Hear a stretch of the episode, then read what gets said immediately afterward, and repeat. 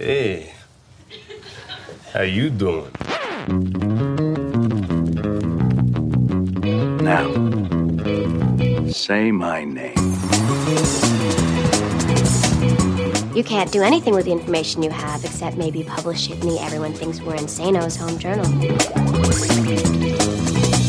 I come here to help, but y'all out for blood. I'm not answering no more questions.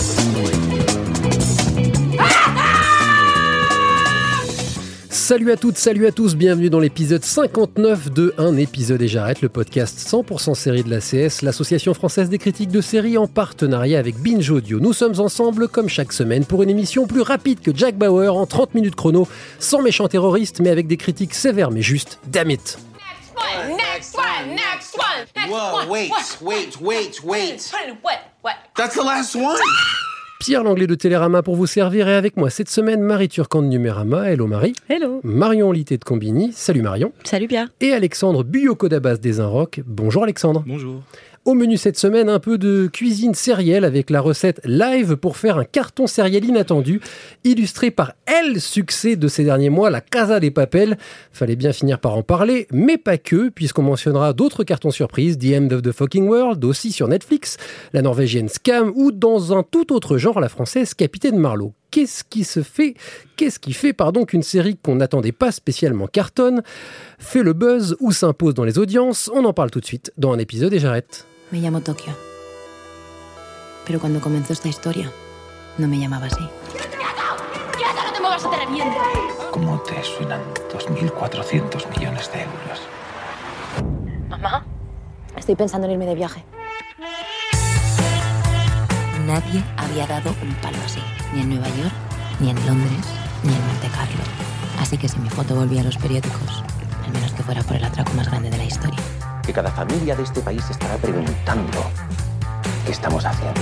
¿Qué vamos a robar? La Fábrica Nacional de Moneda y Timbre. Tu ne parles pas espagnol, tu n'as rien compris, c'est tant pis, on va pas se mentir, chers amis, si nous sommes là aujourd'hui, c'est la faute d'une série espagnole, je ne pensais pas dire ça un jour, mais le carton de ce début 2018, Cabron, nous vient de l'autre côté des Pyrénées, ça s'appelle La Casa des Papels, c'est sur Netflix, et tout le monde en a parlé depuis janvier. Personne en France n'a vu venir ce thriller à l'arrière-goût révolutionnaire sur une bande de braqueurs qui s'en prennent à la planche à billets à Madrid, avec un plan a priori sans accroc. Et pourtant, à en croire certains chiffres, c'est le plus gros succès de la plateforme. Nous en ferons donc notre série témoin pour débattre aujourd'hui notre cas d'école, la Casa des Papels. Chers amis, pourquoi ça a marché? Vous avez 4 heures. Marie. C'est c'est pas la série le, le- le plus grand succès de la plateforme. Netflix a mis dans ses résultats trimestriels que c'était le plus grand succès non anglophone de la, de la plateforme. Donc, euh, et, euh, et là, à Rome, on était avec Marion euh, à la conférence Netflix et on a demandé, ça, ça prend pas en compte Narcos. Donc au final, on passe de euh, c'est notre super succès à ok, en fait, c'est juste le, le meilleur succès en, en non anglophone. Bon, mais on compte pas Narcos parce que Narcos, il y a quand même de l'anglais, donc c'est Ce pas qui en dit déjà long sur le côté communication de cette histoire-là, évidemment. Bien sûr, on faut le jouer à fond. Vous avez vu les bus, il y, a- il y a des affiches partout. On a, on a la Casa Pauvre Bella. Ciao. Ça, c'est une autre euh, question. Alors, quand même, ça a beaucoup parlé, ça a beaucoup buzzé, ça a beaucoup discuté. Pourquoi cette Casa des Papels, qui aurait pu être un énième thriller qu'on ne voit pas en France, est devenue ce phénomène, disons ce mot-là, même si c'est un mot qui veut tout rien dire? Marion. Ben, en fait, pour moi, elle a, elle a un, un petit goût de, euh, de bonne petite série old school. C'est-à-dire euh, beaucoup d'épisodes, quand même, il y en a 22, ce qui est hyper rare euh, sur Netflix. Bon, c'est pas Netflix qui l'a décidé parce que, rappelons-le, La Casa des Papel, à la base, c'est diffusé sur Antena 3 en Espagne. C'est pas une série originale Netflix, contrairement Non. à ce qu'ils disent. Oui, voilà. Et c'est des Mais- épisodes de 70 minutes en Oui. Espagne qui ont été redécoupés par Netflix pour être plus euh, cohérents avec l'audience. Absolument. Mais en fait, euh, elle est, le récit est ultra bien ficelé. On est sur un- une sorte de huis clos parce que d'un autre côté, on a quand même les policiers qui travaillent, mais on est un peu sur, euh, on est vraiment euh, dans la psychologie et dans ce qui se passe plutôt du côté des braqueurs. Et il y a des twists, des rebondissements. C'est, c'est à la fois grandiloquent, mais il y a tout ce qui fait une série addictive pour un public qui a juste envie de voir un bon divertissement, en fait. Donc, euh, presque d'un point de vue critique, tu dirais logique que ça ait marché? Logique, logique pour le succès populaire. Euh, logique aussi pour moi que les critiques ne l'aient pas forcément vu venir, parce qu'en fait notre regard critique il a quand même beaucoup évolué en 10 ou 20 ans. Et, euh, et pour moi c'est une série qui aurait euh, très bien marché sur euh, sur une chaîne de network. euh, aux États-Unis par une exemple, chaîne, mais c'est pas ouais. c'est pas ça fait pas partie de ces séries qui maintenant existent très premium où tous les euh, tous les hum, comment dire les critiques de séries vont s'enflammer. C'est pas un trou détective, c'est pas un nouveau Breaking Bad. euh, on n'est pas on n'est pas sur ce genre de série. Et surtout, on n'est pas des surhommes. Et en fait, la Casa des Papel, elle a été mise en ligne le 20 décembre 2017 euh, par Netflix, euh, la première, la- en tout cas la première partie. Et pour des gens comme euh, moi qui étaient en vacances de Noël chez papa, maman et ou papy, mamie, et en fait, on n'a pas forcément, on est un peu passé à côté aussi, je pense, à cause de ça. Et on est, en tant que critique, on peut le dire, on est un peu passé à côté. En tant que, pour revenir un peu sur l'intrigue, pour moi, il y a quelque chose qui fait la, la, la qualité addictive de cette série, c'est le fait qu'on a l'impression que tout a été pensé. Donc c'est une série qu'on peut regarder sans vraiment se mettre en danger en tant que spectateur. Tu as l'impression que n'importe euh, quoi qu'il se passe, euh, elle professeur y avait pensé euh, trois épisodes avant toi. Et donc euh, en même temps, tu te mets en danger, alors tu mets le doigt de pied dans l'eau, mais en fait pas vraiment. Euh, c'est pas grave de toute manière, tout va bien se passer, tout va bien se finir. On a pensé à tout. Pour moi, la seule comparaison euh, directe avec une autre série, c'était Prison Break. Hein. Et le professeur, c'est Scofield Totalement. qui a tout prévu en avance. C'est le tatouage, euh, le tatouage ridicule où il avait tout prévu, le numéro de portable de la meuf euh, infirmière. Enfin, Alexandre. ce qui est très très, euh, ce qui marche bien dans la série, principalement à partir de sa seconde moitié, c'est aussi, désolé pour les spoilers, le moment où le plan parfaitement huilé se met à dérailler. Et c'est là où euh, tout d'un coup, on prend aussi un plaisir un petit peu euh, jouissif ou malsain à, voir tout ce braquage s'effondrer petit à petit, et s'effilocher devant nos yeux. Alors Marie, tu nous parlais de tes vacances chez Papy et Mamie. Euh, Qu'est-ce qui s'est passé pour que une série qu'on n'ait pas vue d'un coup soit celle que tout le monde doit voir. C'est-à-dire que, alors on n'est pas dans le, dans le secret des tuyaux de Netflix, mais à quel moment on s'est dit, tiens, ça buzz cette affaire? Parce que, ça, effectivement, tu l'as bien dit, ça s'est pas fait en décembre, ça s'est fait Mm. plus tard, plutôt en février, mars. Bon, on va pas se mentir, il y a les réseaux sociaux qui, euh, qui jouent une grande partie. On a, on a des Twitter trends, on a des, euh, des, euh, des posts sur Facebook de nos amis qui commencent à dire bon, bah, cette série, en fait, euh, meilleure série du monde, enfin, tout ce que vos amis Facebook peuvent dire en, en hyperbole. Euh, donc, on avait ça. On avait aussi le fait que Netflix a quand même poussé sa série, il faut pas le, faut pas le, le cacher non Mais plus. après coup. Mais moi, elle a, elle a poussé au moment où elle a vu qu'il commençait à y avoir Elle quelque a chose. Elle a pic. commencé à sentir le truc en, en février. Et là, ils ont, ils ont mis gros sur la communication. Mais avant, c'est sorti complètement en catimini. Ils pas dessus. D'autant plus que ça- je ne suis pas sûre que ce soit la même chose, le même succès dans les autres pays européens. On sait que c'est un gros carton au Brésil, on sait que c'est un carton en France, euh, mais il y avait des moments, euh, bah, justement, quand on a rencontré les exécutifs de Netflix, où j'avais l'impression qu'ils disaient que c'était un succès quand même très français aussi, et, que, et pas forcément partagé par nos amis allemands ou belges. C'est vrai que quand elle avait été diffusée à la base en Espagne sur Antenne 3, je crois que ça avait été quand même un gros succès Mm, local, oui. qui avait eu de nombreux prix euh, en fin d'année. Oui, ce que dit vous dire que d'un point de vue qualitatif, même si c'est une série qui est loin d'être révolutionnaire, contrairement à ce qu'elle raconte, euh, c'est un cran au-dessus de la plupart des fictions espagnoles qu'on a la- qu'on a l'habitude de voir en termes de qualité de production, de, de qualité de l'interprétation. Globalement, c'est bien foutu, même si c'est trop long. Enfin bon, ça a, ple- ça a plein de défauts. Mais du coup, j'en reviens à cette histoire de buzz. Euh, Est-ce qu'il y a quelque chose d'irrationnel qui nous échappe complètement à nous autres critiques, qui est une forme de suivisme et tout le, tout le monde s'est dit il faut que tu regardes la Casa des Papels, alors que ça aurait pu arriver avec n'importe quelle série. Non, moi je pense pas que ça pourrait arriver avec n'importe quelle série. Il y a aussi un effet de, de bouche à oreille. Je me souviens, et j'ai presque un peu honte en tant que critique de série, mais les premières personnes qui m'ont parlé de la Casa des Papels, ce sont des collègues à moi qui ne travaillent pas du tout dans le milieu des séries et qui sont abonnés à Netflix et qui ont envie de, enfin, qui regardent des choses sur Netflix tous les week-ends et qui m'ont dit ah t'as vu la Casa des Papels, c'est vachement bien foutu et tout. Oh là là, c'est hyper addictif. On s'est maté 10 épisodes dans le week-end et petit à petit ça a bruissé comme ça. Et comme dit Marie, on rajoute euh, Twitter à tout ça, on rajoute après la com de Netflix et euh, on a euh, voilà, on a le succès. Et puis qui- une forme de pression populaire qui fait que derrière, y compris nous autres, on est obligé d'en parler finalement. Ah bah là, oui, C'est-à-dire que si à un moment tu dis pas ce que tu penses de la Casa des Papels, même si c'est pour dire ouais, faut se calmer les amis, c'est pas un chef-d'œuvre non plus, Mm. et ben t'as participé à la machine. Oui, mais ça c'est aussi le rôle de critique de parler de, de, de choses dont- qui, qui, qui meuvent ou qui, qui émeuvent les, euh, les, les gens et on n'est pas, on n'est pas censé parler que des choses qu'on aime ou des choses qu'on n'aime pas d'ailleurs. Absolument. Est-ce que c'est pas quand même le signe que Netflix peut transformer, et spécifiquement Netflix, Je suis pas sûr que si c'était France 2 qui avait diffusé La Casa des Papels, ça aurait fait le même effet. Est-ce que Netflix a ce pouvoir de transformer le bronze en or La quoi question, c'est plutôt est-ce que Amazon Prime Video aurait pu transformer? Parce que tu compares à France 2, mais c'est pas comparable. En revanche, la Amazon Bah si, parce que Prime, c'est pas du a- tout le même type de diffusion. Oui, mais ça je justement, disais. moi, je pense qu'il y a quelque chose d'encore plus spécifique à Netflix, aujourd'hui, c'est qu'on est dans, euh, dans la plateforme globale qui a 125 millions d'abonnés. Euh, même, même Amazon Prime, qui a aujourd'hui 100 millions d'abonnés, ne, ne, ne réussit pas à faire buzzer une série. On a, on a parlé de Transparente, I Love Dick, euh, même The Man in the High Castle. C'est des séries qui, euh, qui sont populaires auprès des critiques, mais qui ont pas, il n'y a pas eu de succès encore euh, euh, vraiment populaire euh, par les spectateurs, j'ai l'impression. Puis Ne- Netflix, ça a aussi cette euh, politique euh, depuis quelques années d'aller euh, chercher des séries dans différents pays, des Mm. séries pas forcément en langue anglaise. Là, il y a une série euh, danoise qui va bientôt arriver. Il y a eu la The série Rain. allemande de Dark, Qui est arrivée. en France. The Rain. Qui est arrivé d'ailleurs. Et euh, que ce soit des séries originales ou des séries reprises, je trouve que voilà, ils cherchent à élargir leur public Mm. Et, euh, de manière différente que Amazon Prime Video. Alors justement, parce qu'on on parle de Netflix, euh, avant La Casa des Papel, il y a eu The End of the Fucking World, une petite série anglaise propulsée au rang de phénomène hype, alors qu'elle aurait pu rester une petite série anglaise. Euh, et bien avant Making a Murderer, qui n'aurait peut-être, qui aurait peut-être pu rester un petit documentaire adoré de la critique, mais que tout le monde s'est précipité dessus. Donc il, il y a cette capacité quand même à transformer. Alors que ce soit qualitativement remarquable ou pas, parce que parmi ces séries-là, il y a de très belles choses, de transformer des choses qui auraient pu rester dans l'ombre en grand succès populaire. J'ai l'impression que c'est quand même, euh, enfin, The End of the Fucking World, ça reste un espèce de phénomène intracritique. J'ai pas l'impression que ça a explosé euh, à, à ce point-là. Ah, c'est dans... hype quand même. hein. C'est bah, c'est hype, mais effectivement, C'est hype, mais c'est euh, facile. End of the Ouais. Fucking World, euh, c'est un peu euh, comme euh, Atlanta aux États-Unis. C'est une petite série super bien foutue euh, qui a C'est un peu moins bien public. qu'Atlanta. Non, mais qui a, bien sûr, mais je veux Oui, dire, oui. il y a un public, il y a un public de niche et ça marche bien auprès euh, auprès des jeunes euh, qui re- qui sont abonnés à Netflix. Mais effectivement, c'est pas un- c'est pas comparable pour moi à Making a Murderer ou La Casa des Papel. Mais en tout cas, Netflix est devenu pour moi un espèce de network mondial. Et c'est ça qui fait son succès en fait. C'est que euh, tout, enfin, les, les gens découvrent aussi d'autres cultures. Euh, Making a Murderer, là, c'est pas une culture, mais ils se sont euh, pris de. Il y a déjà un truc sur le fait divers hein, qui, qui marche très bien. Et Netflix a popularisé Un très bon podcast, d'un épisode Oui, absolument, qui s'appelle True Crime.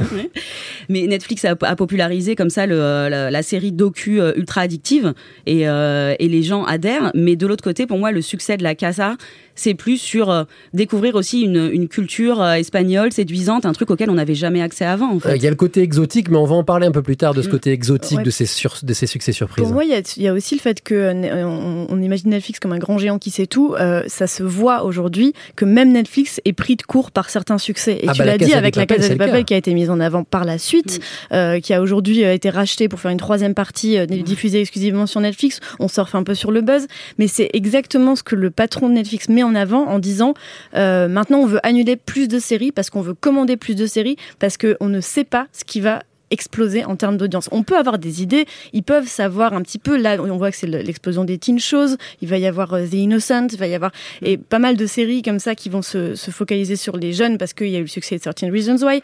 Donc ils essayent de reproduire les choses, mais réussir à savoir exactement la série qui va émerger, c'est compliqué. Par exemple, la, la directrice, après je m'arrête là, la directrice des contenus de Netflix, regardant euh, par rapport à Sense8 a dit récemment je, je pense que euh, la série est sortie trop tôt si elle est sortie elle était sortie en 2018 elle n'aurait pas été annulée aujourd'hui donc Mm. tu vois qu'il y a plein de paramètres qui aujourd'hui même eux ne sont pas capables de prendre en compte avec la technologie et les moyens qu'ils ont Et ce pouvoir de, des, des spectateurs et l'impact qu'ils peuvent avoir sur les choix des chaînes, on va en parler justement. Hva er det? Har du sett bildet Magnus seg på Instagram? Se på han! Å, fy faen, Eva! Virkelig, liksom. Hva er det du har på deg? Å, herregud! Se på puppen hennes. Nei, ikke så- få bort det der. Det er liksom Lea nummer to. Hva er galt med Lea? Lea. Slutty. Après l'espagnol, je vous propose un peu norvégien avec un extrait de Scam, gros carton chez les 15-25 ans ces trois dernières années. Plus improbable encore, car invisible légalement chez nous, en tout cas à l'époque, là on descend plus profond encore dans l'alchimie du buzz, ou comment le public va chercher lui-même les séries qu'il regarde. C'est un signe de quelque chose, alors là on va avoir un vrai débat philosophique presque, d'une réappropriation des séries par le public. On avait commencé à en parler finalement, quitte à s'aborder cette émission. Est-ce qu'on peut dire qu'il n'y a pas de secret pour faire un hit et que c'est le public qui décide? Bah, en tout cas, pour, euh, pour revenir à Scam, le, ça a été un, un phénomène euh, vraiment euh, dans, dans son pays euh, d'origine. Aussi, justement, parce que dès le début, ils avaient choisi de mettre ça sur les réseaux sociaux. En fait, euh, donc, c'est la vie d'adolescents dans, dans un lycée. Et le, ils mettent à chaque fois le jour et la- et l'heure où, où la scène se déroule. Et en même temps, le soir même, ils postaient la scène avec le réseau social de tel personnage sur Facebook. Donc, ça a été un phénomène qui a tout de suite, que, que tout de suite, les personnes qui s'occupaient de Scam ont, ont lancé comme ça au public. Le public s'en est euh, emparé. Il y a un travail Ensuite- sur le buzz en fait. Oui. Il y a la Là, il création. y a eu un gros travail buzz. sur le buzz, Donc euh, c'est vrai ouais. que c'est pas seulement le pouvoir du public, c'est aussi le pouvoir de d'attirer le public. Après, moi, je trouve qu'au-delà de, de ce- cette approche un peu révolutionnaire, multimédia, Ouais. je- on- chacun des personnages du show a par exemple un compte, euh, voilà, transmédia, Ouais. par exemple un compte euh, Instagram où les photos sont postées en direct. Enfin bon, Et il y a quelque chose d'assez fort là-dessus, mais je trouve aussi que ce qui fait que Scam marche, à mon avis, c'est qu'il y a quand même une vraie qualité d'écriture. C'est une série teen qui euh, ne regarde pas les ados de haut, qui euh, ne les ridiculise pas non plus, qui ne les déifie pas non plus.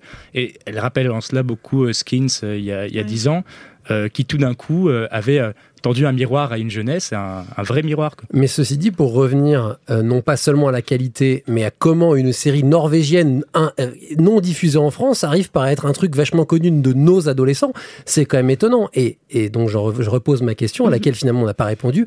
Est-ce que le pouvoir n'est pas dans les mains du peuple d'une façon ou d'une autre? C'est-à-dire que il il peut aller été. chercher. Oui, il a toujours été parce que les audiences comptent, mais il y avait une communication, il y avait tout un truc. Scam n'a jamais été euh, vendu en France.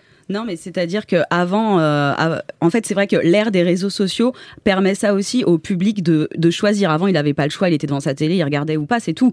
Mais là, en l'occurrence, sur Scam, en fait, euh, il y a des liens qui ont tourné sur des Google Docs euh, gratuits. Il y a toutes les, euh, en fait, il y a tous les épisodes de Scam sur Dailymotion qui sont visibles quand même. Et, euh, et c'est ça, en fait, euh, les gens ont choisi de, enfin, de, de, les, jeunes ont choisi d'aller s'intéresser à cette série-là précisément. Après, c'était ta question, c'était y a-t-il un secret pour faire une bonne série? Non, le, le- non, non. La, la question de base, c'était de savoir comment on peut faire euh, un hit surprise. C'est le débat Et de, de a cette émission. Internet. Oui, voilà, exactement. oui, pour moi, c'est ça. Maintenant, c'est les réseaux sociaux, c'est Internet, ça a une force euh, telle que euh, que ça vienne de Norvège, d'Espagne, d'Italie ou du Brésil. En fait, si euh, si les, les les gens en entendent parler, ils vont commencer à s'intéresser. Et si c'est une une bonne série, c'est très euh, Enfin, après, c'est à nous de décider euh, ce qui est une bonne ou une mauvaise série et au public aussi. Mais il y a plein de, de types de bonnes séries.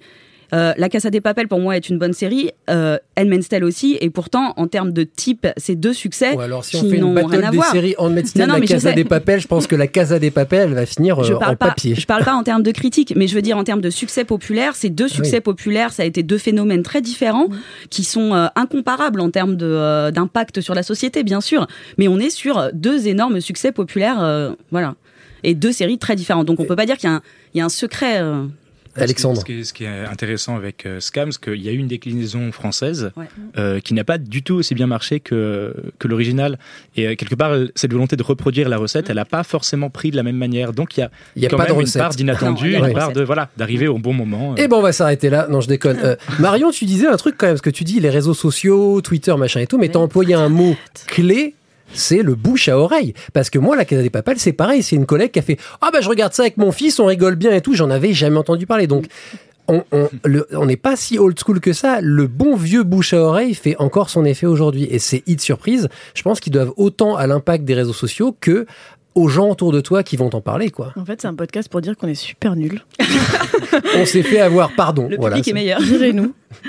Bah non, le public est pas meilleur, parce que si ça tenait qu'à moi, la Casa des Papels, ça serait resté un bon divertissement dont trois personnes auraient parlé. C'était pas non plus le truc pour faire un, un succès comme ça. Moi, je Euh, suis super contente du succès de la Moi Casa aussi. des Papels. Ah mais je euh, suis ça- content, mais sauf qu'il y a plein d'autres séries qui sont restées dans l'ombre et qui étaient bien meilleures que la Casa des Papels. Moi, je pense que Bon, le buzz Rubicon, par exemple. Ouais, bah oui, Rubicon, ça, tu peux le regarder avec ta, ta femme, ton fils et tes. enfin, non, mais ça- Mais il c'est faut, que ça, il absolument, faut que ça euh, résonne chez pas les gens, un hit chose. populaire en fait. Il Ouais. faut que ça résonne Merci avec Marion, la le mot société. populaire n'a pas été employé depuis le début de cette émission. Ah bon Bah je crois pas qu'on a dit beaucoup de mots Bah, en tout cas, c'est parce que je pense que euh, une série qui, qui résonne intimement chez les gens, c'est ça qui fonctionne. Et la Casa des Papels, ça a aussi résonné. euh, bon, je sais pas si tu avais prévu d'en parler, mais il y a aussi évidemment une, une critique euh, de, de la finance et euh, avec tout ce qui s'est passé dans notre société ces dernières années, ça marche aussi, tu vois. On a envie d'être ces braqueurs et d'aller braquer une banque euh, quand on voit des, euh, la Banque centrale européenne qui fait n'importe quoi, quand on voit euh, la corruption qu'il y a à tous les niveaux, quoi. La Casa des Papels a cartonné, mais est-ce que ces hits euh, sont forcément des succès commerciaux? Euh, là, la question Ça, est. c'est une est- autre question, parce que eh oui. Netflix n'a pas du tout les mêmes euh, considérations d'audience que, que des diffuseurs classiques. Donc c'est. C'est impossible de dire. euh, Je pense que c'est pas c'est pas ces deux parties-là de la Casa des Papel qui vont rendre Netflix euh, riche ou réussir à. à- bah, bah, en revanche, si ça peut euh, réussir à faire ramener de nouveaux abonnés. T'as tes potes qui parlent Mm. de la Casa des Papel de, de tout le temps non-stop. Tu te dis bon bah je vais aller voir ce que c'est. Un mois gratuit, Netflix faut rappeler. Et en plus la possibilité de d'annuler exactement quand tu veux. C'est une, une Et c'est à ça que utilisation- sert la. Pardon. c'est une interface très très facile d'utilisation. Enfin, je veux dire, c'est pas pour faire du tout leur com. c'est plus- au Oui, je me disais. euh, c'est ran- plus ran- un- range ce billet qui est c'est sur la un. Non, justement, c'est plus une Black Mirrorification. C'est pour expliquer comment euh, comment ils vont vraiment être partout tout le temps. Tellement c'est facile aujourd'hui d'aller sur Netflix. Et du coup, pour eux, pour revenir à la Casa des Papel, c'est plus la saison 3 qui va être euh, qui va être, euh, enfin la partie 3 qui va être cruciale en termes de euh, de succès ou non. Est-ce que parce que maintenant ils l'ont renouvelé, le, le- maintenant ils se sont battus pour avoir les droits pour pouvoir. Mais la Casa des Papel partie 3, elle va arriver en 2019. Est-ce que le succès sera toujours au rendez-vous? Est-ce que ils n'ont pas juste surfé sur le buzz et vont être un peu déçus derrière? Oui, c'est vrai Voilà, qu'il y a la tous ces enjeux-là qui seront. Non, non. Mais- non, mais là, là, ils sont un peu de. Moi, ils me font un peu penser. La, la comparaison est un peu bizarre, mais ils me font un peu penser à l'époque de euh, Disney Pixar quand ils arrêtaient pas de faire des suites et quand euh, il y avait un succès, ils essayaient de faire euh, de faire une suite. C'est Marvel Et là, moi, qui, je pense que renouvelle voilà. Et là, ils sont Netflix. euh, heureusement, ils sortent des nouvelles. Ils sortent beaucoup de nouvelles séries aussi. Mais Mhm. moi, j'ai un peu peur que Netflix finisse par tomber dans les prochaines années dans ce truc de. On a réussi à faire un succès surprise, essayons de le reproduire, de faire un, un nouveau Stranger Things ou un machin Bah, qui ressemble. déjà le cas vu. Marseille Ça va être Le des- House of Français Non, pardon. C'est encore Même- un peu. C'est pas une suite exacte, mais là, faire la, la- moi, je parlais de ça pour la faire une, une espèce de saison 3 à la Casa des Papel, alors qu'on sait très bien que c'était une mini-série fermée. Vu Mm. la manière dont la série se termine, on voit pas pourquoi il repartirait sur un nouveau délire. euh, El Professeur, euh, bref, du coup, Bah, c'est ce qu'a fait très- Prison Break et on Voilà, mais c'est suite. ce qu'a- quoi. c'est ce qu'on fait euh, Big Little Lies là en ce moment. C'est une, une mini-série que- ouais. d'extrêmement bonne qualité qui a et en fait euh, c'est HBO c'est ça a Oui. aussi a aussi cédé à ce à ce Ah oui. à l'appel de la du succès et de, de renouveler la série qui était une mini-série bouclée pour une saison 2. Donc c'est pas là pour le coup on n'est pas que focalisé sur Netflix. C'est une tendance générale de vouloir donner des suites à des mini-séries qui cartonnent. Bah, Euh, surtout parce ouais. qu'on connaît pas la recette du succès. Donc dès Mm. qu'on a un truc, on, on va euh, essayer de, de- de tuer la poule la poule aux œufs d'or. Ça va? Capitaine Marlowe Gendarmerie, la preuve. Vous me remettez ou pas? Là, comme ça. Là, voilà. On va se retrouver bientôt, très vite. Très très vite. Alors faites gaffe à vous. Capitaine Marlowe, toujours dispo, de jour comme de nuit. À tout à l'heure. ouais, bah j'arrive. Oh putain, c'est pas vrai. Alors, tout à fait rien à voir et dans un autre genre et un, un beau contre-exemple finalement à beaucoup de choses qu'on vient de dire là. La française capitaine Marlowe, pas la capitaine du buzz, euh, mais on s'attendait certainement pas à ce que la série de France 3 écrase la concurrence dont TF1. Et pourtant, c'est un hit grand public là pour le coup. On peut pas le nier quoi qu'on en pense. Ça marche différemment ou est-ce que finalement, eh ben, il y a du buzz, il y a du bouche à oreille? Comment, comment on se retrouve avec une série au demeurant euh, pas révolutionnaire, euh, qui va comme ça casser les audiences et, et faire passer une chaîne comme France 3 qui est pas du tout la reine des audiences devant TF1 qui a priori domine. Alexandre. Ce qui est étonnant avec euh, Captain Marlowe, c'est que les intrigues ne sont quand même pas très très intéressantes. On n'est pas du tout dans quelque chose de, de diaboliquement euh, organisé comme la Casa des Papels. C'est vraiment une série un petit peu à l'ancienne de terroir et de Oh, personnages. tu peux dire complètement à l'ancienne. complètement hein, à l'ancienne, d'ailleurs. mais Mm, mm. qui, euh, qui, à mon avis, qui attire par euh, son casting, tout simplement. Le, je- on va rappeler que dans le premier épisode, Gérard Depardieu jouait par exemple un rôle très très important. Et il y a une espèce de tradition de la télé française comme ça, de faire défiler des têtes, Arditi, Depardieu. Et euh, voilà, je pense que ça, ça marche quand même chez les téléspect- téléspectateurs. On a envie de prendre des nouvelles de ces acteurs, de ces visages connus. Et voilà. On a envie quand on a plus de 60 ans de prendre la Noël. Non mais Oui, mais c'est les gens qui regardent de la télévision, euh, Marie. C'est- le public de la télévision. Mais tu Ouais. as mis le doigt sur. euh, as- J'ai pavé la voie vers, ton, vers ta réflexion. Mais tu peux la poursuivre, je t'en prie. Non, mais je, évi- évidemment, France, France 3 est en train de se faire TF1 de plus en plus, notamment parce que les, les, les personnes euh, plus âgées, les plus que. Alors, c'est vraiment plus que 60 ans, on peut le dire, euh, se décalent sur France 3 sur des fictions qui reviennent, sur des. euh, même, même France 2, France 3, sur des Agatha Christie, sur des petits meurtres. comme petits Oui. meurtres France 2, ouais. Mm. sur sur mais même Louis la brocante même des, Oui. des- ça a duré des années et des années parce que c'est un c'est un rendez-vous rendez-vous rassurant. C'est des gens qui, euh, qui, qui, qui ont envie de régionalisme aussi. C'est ce que disait Alexandre. Euh, on le voit dans le journalisme numérique même, les articles les, sur les régions. C'est quelque chose qui marche énormément. Les gens, les, gens dans un monde globalisé, il y a y a quand même des choses qui ne changent pas. Il y a des gens qui écrivent des bouquins que sur une petite ville de la, de la Creuse et ça, ça marche énormément parce que fait, tu as, tu as envie de, de, de- d'avoir quelque chose que tu connais en fait, autour de toi. Et tu parlais de régionalisation, euh, effectivement, est-ce que c'est pas ça un des clés de ces hits surprises On le glissait tout à l'heure, on parlait d'exotisme.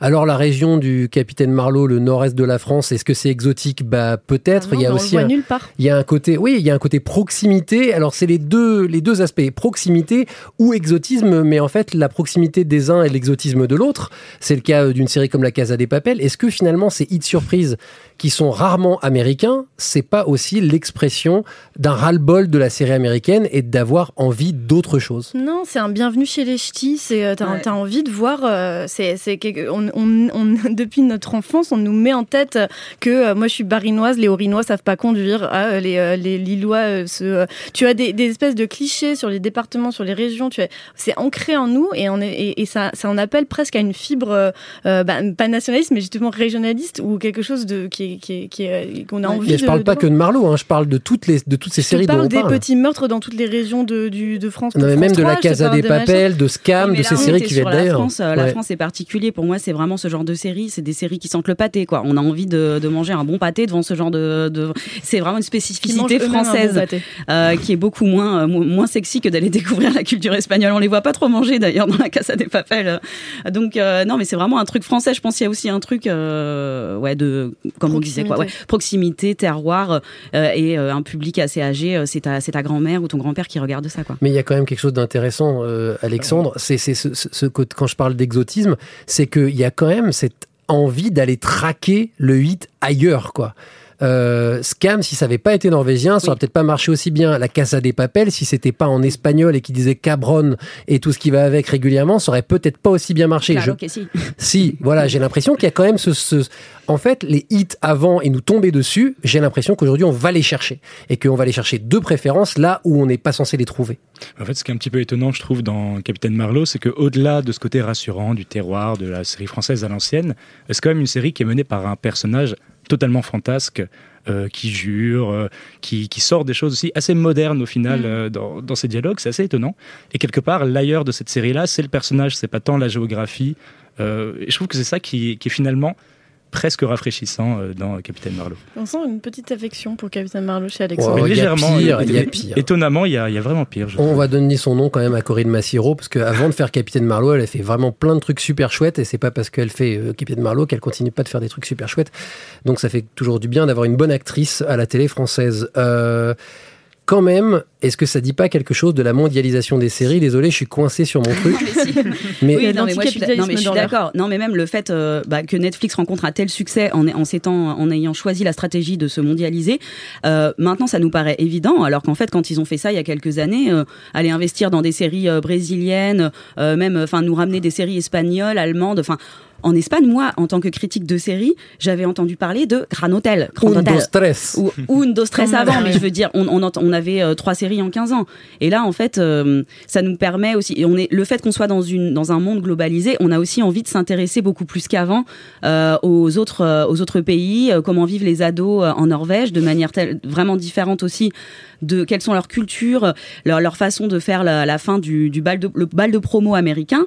Dans Scam, c'est le Russell, euh, je sais plus Et en fait, les jeunes, ils, pendant toute l'année, euh, ils font euh, tout en sorte pour, euh, ils doivent louer un bus et chacun a son bus et fait la fête et les, et les uns vont dans les bus des uns et des autres, des bus quoi. Et c'est une vraie culture en Norvège que nous on connaît pas. Évidemment. Donc c'est hyper intéressant de découvrir ce genre de choses dans plein de dans les différentes séries. Et donc, c'est presque un, un retournement de la stratégie de Netflix qui est au départ, en tout cas, euh, attaquer les régions en disant on va faire des séries locales pour choper les publics d'Amérique latine, pour choper les, les publics de Japon, du machin et tout. Et au final, c'est autant les publics des autres pays qui finissent par s'intéresser à ces séries qui étaient destinées à des publics Mais, ciblés. mais c'est ça la stratégie, euh, la stratégie de Netflix à partir de maintenant. Quand on voit les chiffres, c'est euh, 60 c'est 50 millions à peu près d'abonnés aux États-Unis. Ça veut dire une- un foyer sur six.